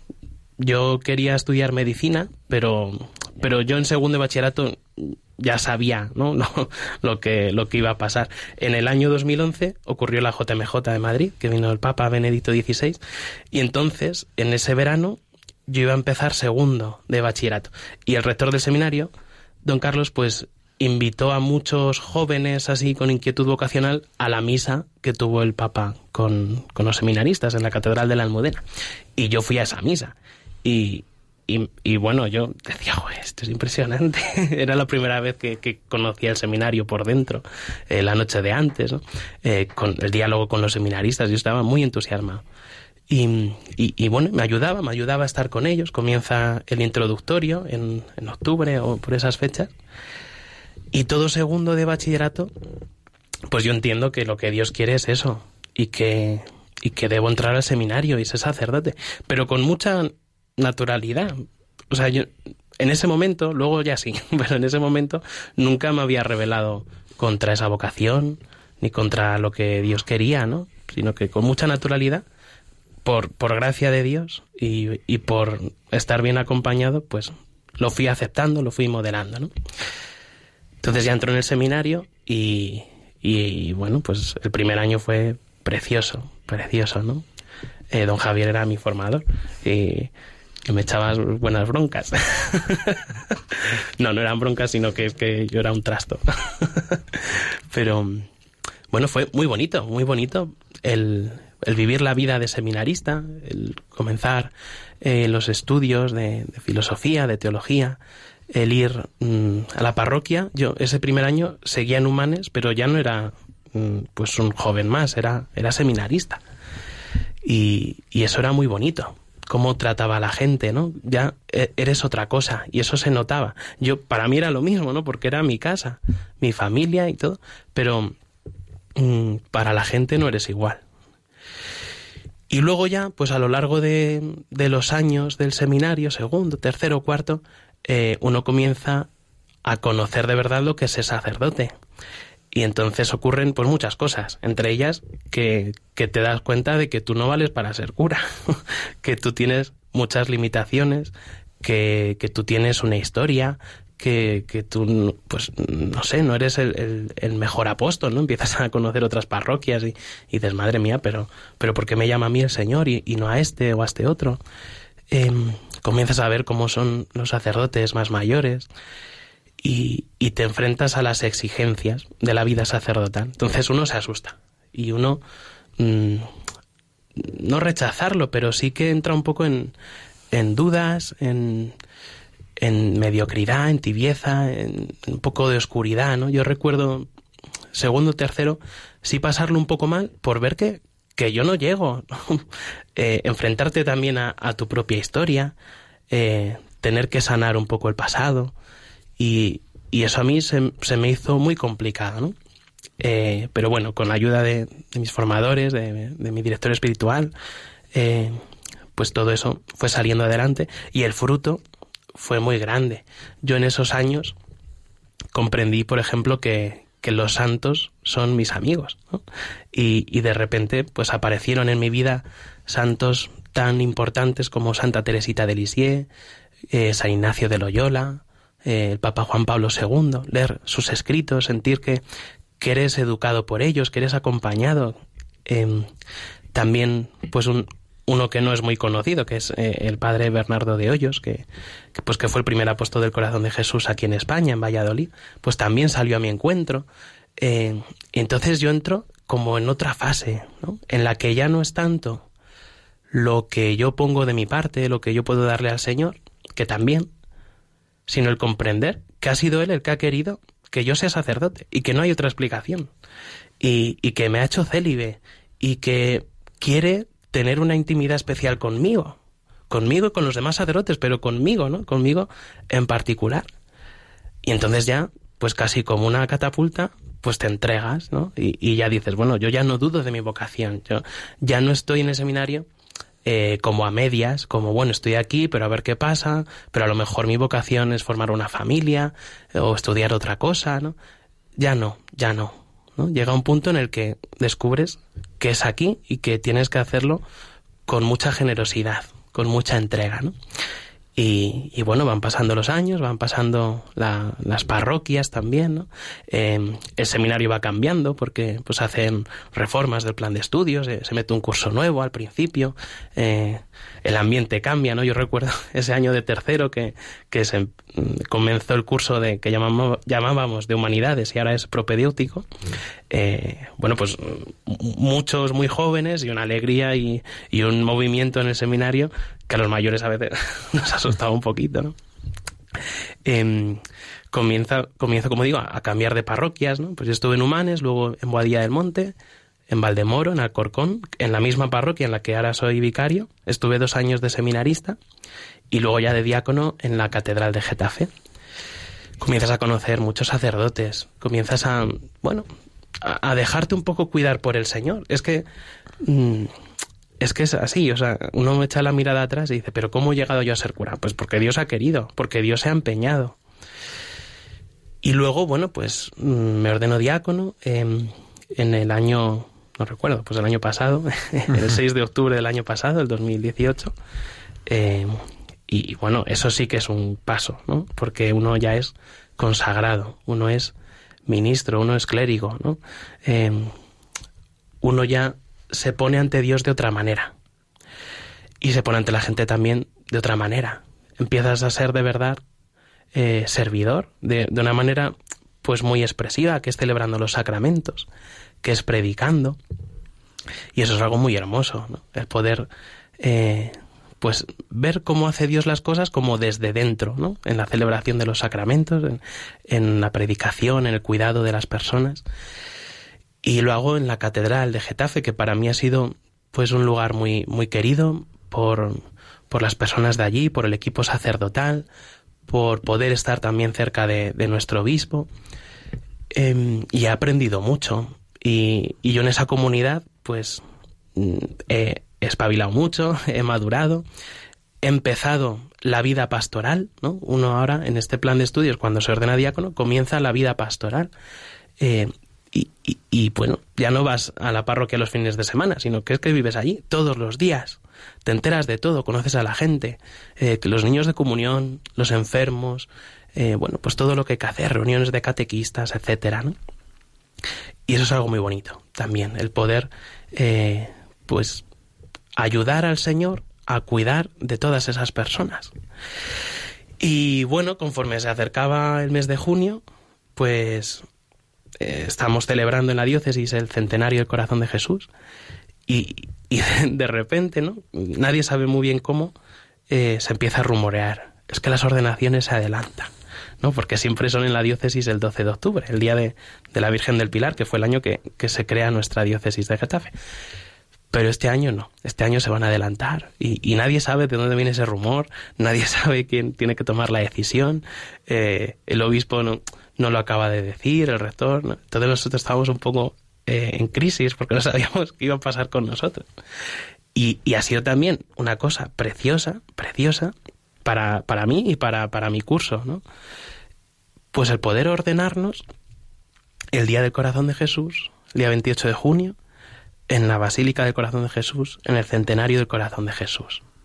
Y lo vemos como una llamada muy particular para nosotros y para nuestros hermanos sacerdotes también, claro, pero para nosotros de una manera particular, porque ha sido algo que Dios ha inventado y que quiere enseñarnos que ser sacerdote es entrar en ese misterio de su corazón, es entrar en la intimidad de Jesús, es estar con Él, es, no es hacer tantas cosas, ¿no? sino que es estar con el Señor. Y eso es una cosa que, que vivimos, ¿no? Los cuatro, mi curso que, que, nos ordenamos, junto a otro, junto a otro sacerdote que también se ordenó con nosotros. Y, y bueno, como uno es generoso, como uno se entrega, pues como puede, ¿no? como va pudiendo, ¿no? Como va aprendiendo. Y bueno, pues a veces uno lo hace mejor, a veces lo hace peor. Pero creo que gracias a Dios los fundamentos están muy bien puestos. ¿no? Y uno cuando hace mal las cosas sabe eh, dónde compararse, sabe a quién acudir y sabe qué es hacia dónde debe caminar. ¿no? ¿Qué es lo más hermoso de ser sacerdote en, este, en estos poquitos meses que llevas? ¿Qué para ti es más hermoso? Pues es, o sea, sin duda, el poder ver desde dentro cómo es el amor de Dios, ¿no? Porque pasa por tus manos, porque pasa por tus palabras, porque pasa por tus gestos. ¿no? Eh, o sea, yo me pongo a confesar y, y, estoy siendo testigo de lo que está haciendo Dios, no, de lo que yo hago. Eh, y yo muchas veces pienso que yo necesitaba esto, yo necesitaba para amar a Dios verlo desde dentro, verlo, eh, que Dios pasase por mi cara, que yo pudiese ver cómo ama, a, cómo nos ama a los pecadores, cómo nos instruye, cómo nos toca el corazón, cómo nos alimenta, y, eso me parece que es, que es precioso, o sea que, que, y que yo lo necesitaba, que si yo no lo viese así, yo no estuviese viviendo esto, yo no sería capaz de amar a Dios, porque mm, no sé si, si por exigencia o por debilidad, eh, el poder sentirte muy privilegiado, muy privilegiada, ¿no? También, pues, igual que, que el demonio, pues trata de atacar mucho a los sacerdotes, ¿no? Porque, pues si cae un sacerdote, cae, caen muchas personas, uno siente muy cercana la compañía de los santos y de la Virgen, que es madre de los sacerdotes. ¿No? O sea, son cosas en las que uno se siente muy privilegiado. Y, hombre, yo no diré aquí que, que ser sacerdote es mejor que lo demás, pero, pero yo personalmente, Rubén necesitaba ser sacerdote y sentirse así amado por el Señor. Tú ahora que vives la misa desde dentro, ¿no? Como decías, en es, muy bonito de hacerlo, ¿no? Eh, mm. ¿Cómo te ha ayudado a explicar a los demás, ¿no? Y cómo nos puedes explicar a, a nuestros oyentes, ¿no? ¿Cómo pueden vivir mejor la misa? Tú ahora has aprendido a vivirla de un modo nuevo, ¿no? Pero, y eso mismo te ha descubierto aspectos de Eucaristía que uno no se daba cuenta. ¿Y que, cuáles son esos aspectos que tú ves que, que descubres que ayudan a los demás? Bueno, lo primero decir que la misa es que está muy bien hecha. está muy, muy bien pensada por, por el Señor, por la Iglesia, eh, en todas sus dimensiones. Eh. Eh, por ejemplo, para mí es, es un gusto muy grande la liturgia de la palabra, el poder predicar, el poder pues entrar en cómo Dios se ha ido revelando, en cómo Dios ha ido hablando, en lo que ha dicho, ¿no? Em, y luego, bueno, muchas veces mm, cuando uno mm, se distrae un poco, ¿no? En la celebración de la misa, pues hace la, la, plegaria como si fuera de memoria, ¿no? Eh, pero cuando uno va comprendiendo todo lo que va diciendo, lo que está diciendo el sacerdote al Padre, bueno, es que es, que es una pasada, ¿no? Cuando, cuando por ejemplo, me, me impresiona mucho estos últimos días, cuando se dice en la plegaria segunda, nos haces dignos de servirte en tu presencia, ¿no? Nos haces dignos. A mí, que soy un pecador que está presidiendo la misa y que en nombre de esa comunidad está orando al Padre. Pues a nosotros nos haces dignos, nos hace eh, capaces de estar ahí porque Él quiere, porque Él quiere que estemos ahí, ¿no? Eh, ¿Qué más? Bueno, todas las oraciones secretas que hace el sacerdote, que, que son bellísimas, ¿no? Deberían dejar de ser secretas. son bellísimas, ¿no? Los momentos en los que el sacerdote actúa eh, en, en, el nombre, bueno, como el mismo Jesús, y queda muy marcado cuando deja de actuar como Jesús, ¿no? Cuando hace las oraciones junto al pueblo porque va a recibir la comunión. Eso me parece muy bonito. Eh, los momentos de silencio, que a veces pues no hacemos bien del todo, ¿no? Pero, pero que están eh, pautados cuando tiene que haber silencio pues para prepararse, ¿no? Para escuchar la palabra, para prepararse para la comunión, para hacer acción de gracias. Y bueno, lo más lo más lo más de lo más es pues la consagración, ¿no? Y uno intenta vivirla con, con mucha intensidad eh, y a veces se entera más y a veces se entera menos, pero pero es que está ahí Jesús, ¿no? Cuando consagras el pan y, y tú estás mirando el pan y dices, pues haces un acto de fe, pues es que está aquí, está aquí porque yo lo acabo de traer, yo acabo de consagrar y esto ya no es pan. Y, y lo estás mirando y dices, a ver si pillo cuando se produce el cambio, pero no, no se ve. Pero está aquí, está aquí. Y lo mismo con el vino. Y luego eso mismo, que el Señor ha venido, sirve para qué? Pues para, para alimentar a su pueblo, para que nosotros tengamos vida eterna, ¿no? Como dice el Evangelio de San Juan, para que alimentándonos de él tengamos vida eterna. Y bueno, a mí me ha ayudado mucho pues leer despacito las oraciones, eh, leer despacito pues las introducciones ¿no? del misal, todo lo que se va explicando. De hecho, mm, lo he hecho también hace poco, ¿no? No solo cuando lo tuve que estudiar, sino cuando ya lleva unos unos meses, ¿no? De celebrar la misa, dijo, yo debería prepararme mejor esto, debería estar más atento en este momento, Pues repasarlo, repasarlo, ¿no? Porque, como digo, pues está bien hecha, está bien pensada y es, es para nosotros, es para ayudarnos, ¿no? Encontrarnos con el Señor. Y la confesión, evidentemente la confesión se pueden contar pocas cosas, pero sí la vivencia, ¿no? Yo recuerdo la primera vez que me senté en el confesionario, creo que temblaba yo más que el penitente, seguro, ¿no? Porque es un momento que, que te conmociona lo que ahí sucede. ¿Cómo lo has vivido tú y cómo lo vives? A mí me pidieron confesión justo después de la, de la ordenación y, y pensé, pero ya, pero sí, dejadme ir a un confesionario, por favor. pero recuerdo que, que, me sentí como muy cómodo, ¿no? ¿no? No porque supiese hacerlo o porque no lo hubiese hecho antes, sino porque pensé, bueno, pues es que es el Señor el que va a escuchar, ¿no? Eh, al comienzo, pues suelo Mm, invitar a la gente a, pues a pedirle al Señor y digo que nos ayude a hacer bien esta confesión, tanto al que se confiesa como al que está confesando, porque, porque uno también, como he dicho antes, ¿no? aprende cómo es el amor de Dios y uno mm, pues no tiene que ser torpe, ¿no? Es algo tan sagrado y tan, no sé, vamos, tan especial, ¿no? Que es la conciencia de, de, las personas que van a hablar al Señor, es, que van a buscarle a Él, a buscar su perdón, que uno no quiere hacerlo mal, ¿no? Y que sabe que si lo hace mal es, es algo, pues, muy, muy torpe, ¿no? Muy torpe por parte de, del sacerdote. Y, y lo más gratificante, pues, es ver que, que el Señor actúa, que el Señor da paz. Y, y antes nos decían mucho, ¿no? Eh, confiesa bien el que se confiesa bien, ¿no? Y cuando uno tiene experiencia de que en la confesión, pues pues Dios mm, quita ese saco de los pecados y comienza uno una vida mm, nueva, mm, feliz, capaz de entregarse generosamente, ¿no? Pues entiende que lo mismo está ocurriendo, ¿no? Aunque uno a veces no lo ve, a veces sí, pero está pasando lo mismo con el que viene a confesarse, que Dios El Señor destruye esa carga. Y me parece también muy bonito descubrir, ¿no? Como decía, que no vienen a ver a Rubén, vienen a, a ver al Señor, vienen a, a, pedirle perdón a Él. Y, eso, eso me parece muy bonito, porque, porque descubres lo que eres. ¿no?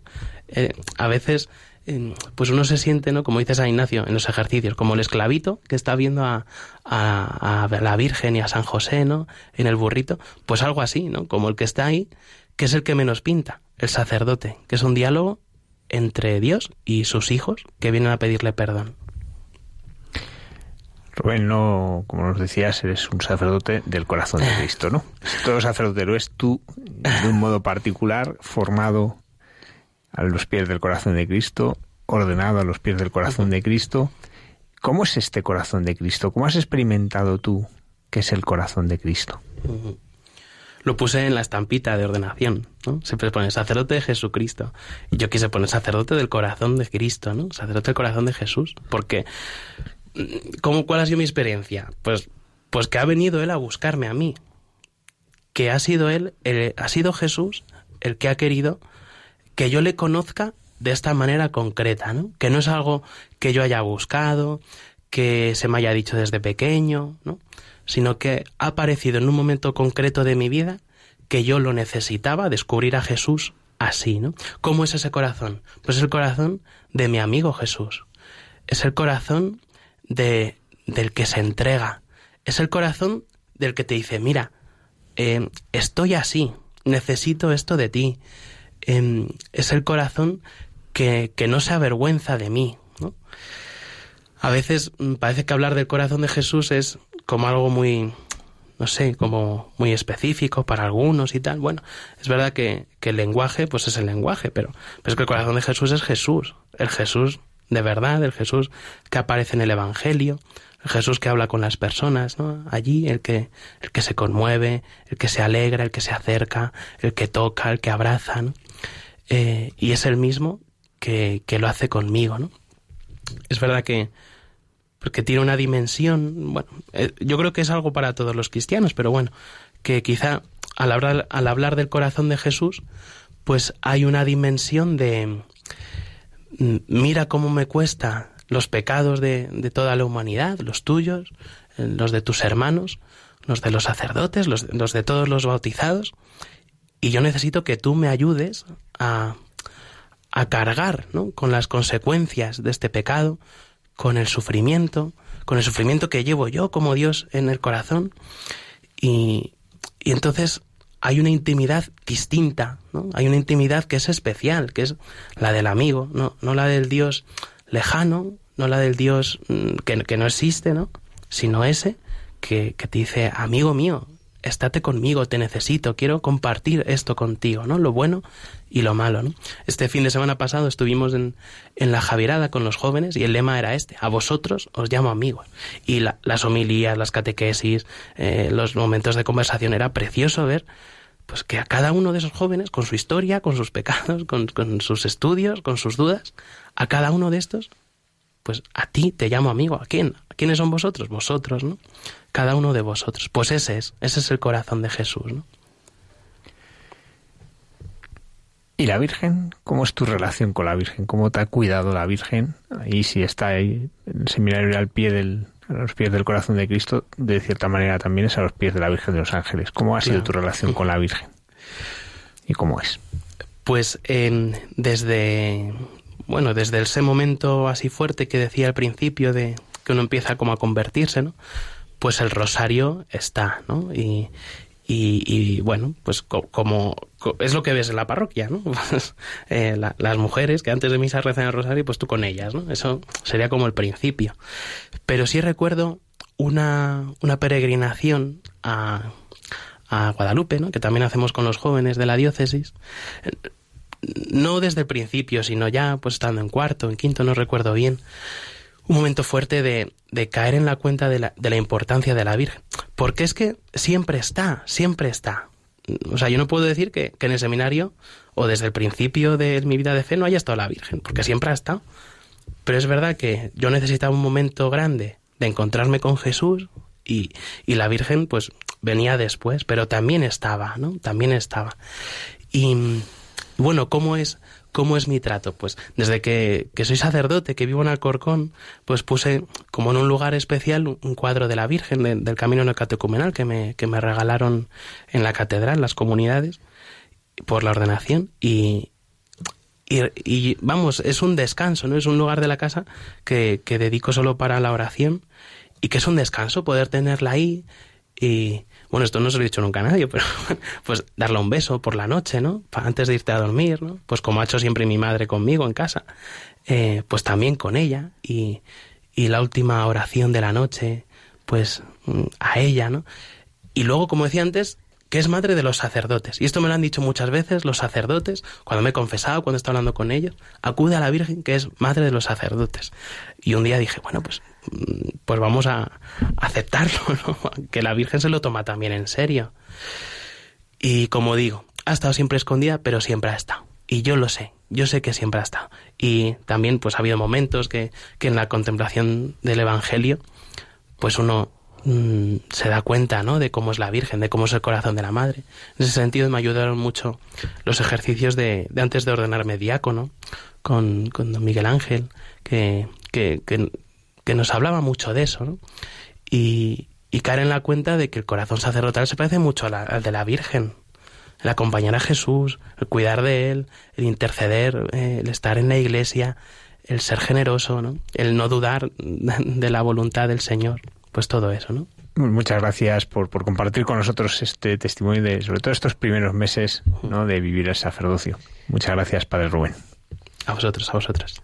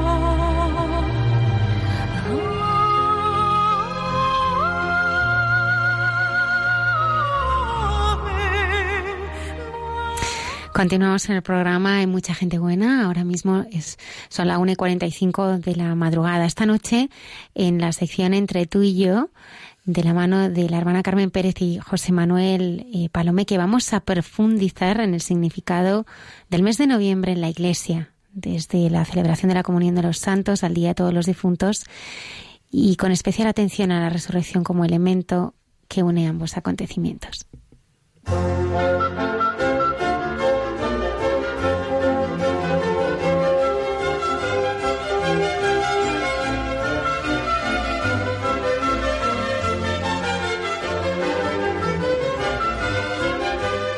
Buenas noches.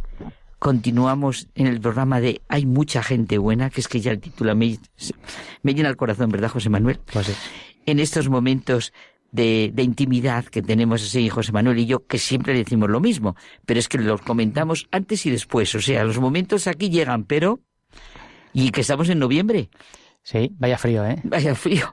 Oye, es que me hiciste sentir, la otra semana, sentir la vida y la muerte con una luz y un horizonte grande a la luz de la frase de San Pablo que tú dijiste, si no hay resurrección de muertos, tampoco Cristo ha resucitado. Pero si Cristo no ha resucitado, van en nuestra fe y somos los más desgraciados entre los hombres.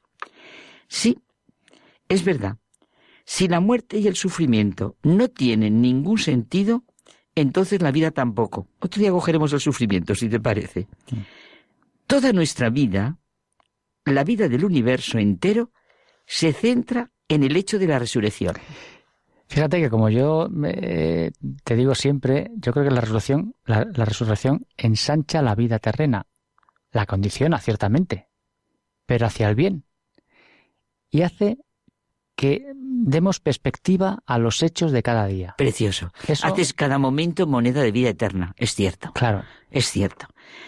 Bueno, pues José Manuel, como estamos en noviembre, parece que todo esto nos invita a pensarlo, no sé, el ritmo de la naturaleza, eh, es, es nuestro propio ritmo, los ciclos, las estaciones del año, los días, las noches, el lenguaje de la naturaleza es nuestro lenguaje, somos el verdadero microcosmos. Noviembre es otoño en todo, en la luz, en el color, en el clima, en las nubes, en la caída de los ojos, de las hojas, no sé qué he dicho.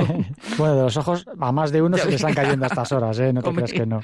Oye, pero eh, noviembre, ¿y, y por qué noviembre se, por qué eh, en noviembre se concentra los santos, eh, los difuntos? ¿Por, por qué noviembre? Oye, qué buena pregunta. Qué buena pregunta que la Iglesia Porque, ¿por busque no esos ritmos. no? Es verdad. Pero fíjate qué bonito lo que estás preguntando, lo que decíamos. El ritmo del tiempo sentido precisamente en noviembre. Precioso. Pues mira, desde hace más de mil años, a partir del siglo IX o así, la Iglesia Católica celebra el día 1 de noviembre la gran fiesta de todos los santos. Día de celebrar juntos la Eucaristía. No nos metemos ahora con todo lo de el, ¿cómo se llama? La fiesta esa que celebran, que no quiero ni recordarlo. Pero bueno, quiero decir, por no recordar todas esas cosas. Bueno, eso que nosotros llamamos, celebramos, día de precepto. Pero la, tradición, la traducción real es que es otro día de fiesta para celebrar y vivir nuestra fe.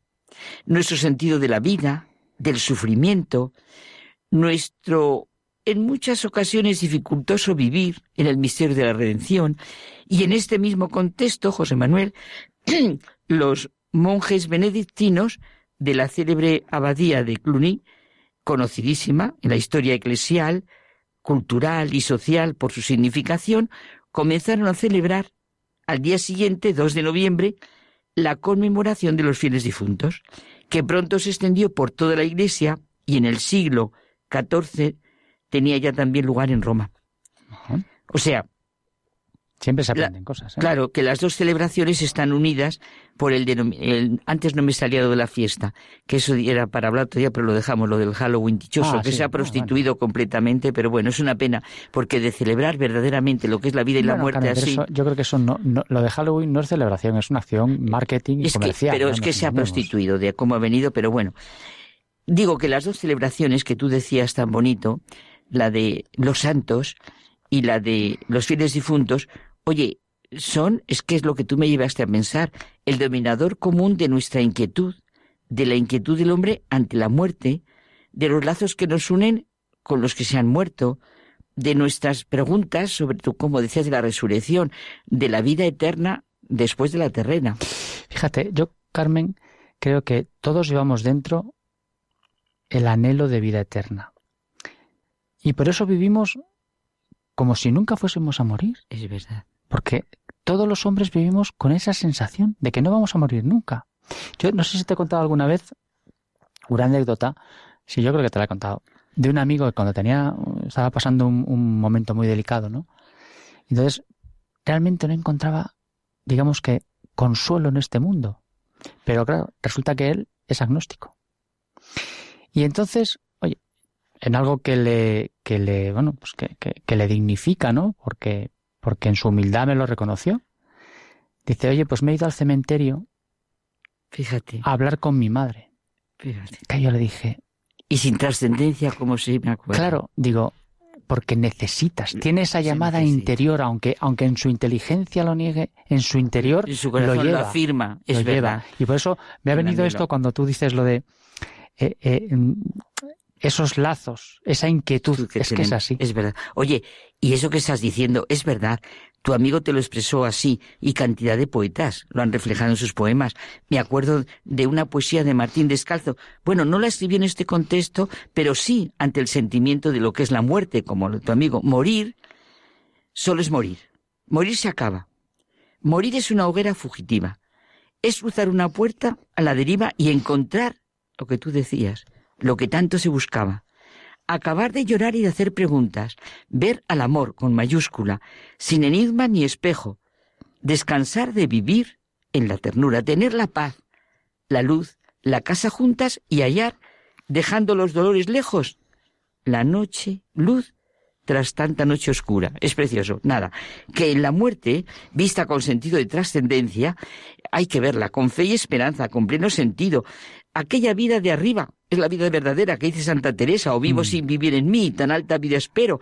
Bueno, el mes de noviembre, decíamos, para nosotros la muerte está unida completamente con la solemnidad de todos los santos. Es precioso. Y el misterio de la comunión de todos los santos, la conmemoración de los fieles difuntos, bueno, es que es una maravilla. Algún día tendremos, tendremos que hablar de, de- de la comunión de los santos. Oh, sí. De esa, de esa constante, eh, digamos, comunicación y, y oración. Claro, es que un poco momento ahora que la fe sublima sentimientos escritos profundamente en nuestro interior, lo que tú estás diciendo, la gran familia de la Iglesia vive siempre su misión, que es esto, y se une en oración al Señor, eso es la comunión de los santos, ofreciendo el sacrificio redentor por todos. Los que teméis al Señor, confiad en Él. Nuestra vida en la Iglesia la podemos vivir, José Manuel, tenemos que cortar, a la luz de la expresión esta, precisamente, la comunión de los santos, designa nuestra forma de vida. Oye, pero para acabar, José Manuel, eh, es una maravilla. ¿Cómo podemos sentir la fe y la esperanza si no es en Cristo, en esta comunión de los santos que experimentamos? Me gusta mucho lo que dijo al morir Faraday, uno de los mayores físicos experimentales. ¿Qué conjeturas? Me apoyo en certidumbres. Sé que mi Redentor vive, y porque Él vive, yo también viviré. Y lo de Tomás Edison, hay mucha belleza allá. Bendita comunión de los santos. Hasta la semana que viene. Buenas noches.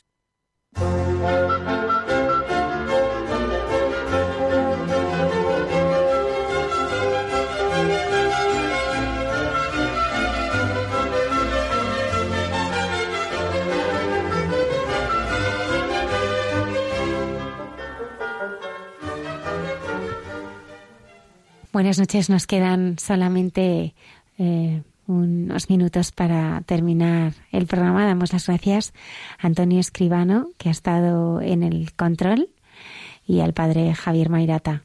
Buenas noches. Buenas noches a todos nuestros oyentes y que Dios les bendiga en esta semana.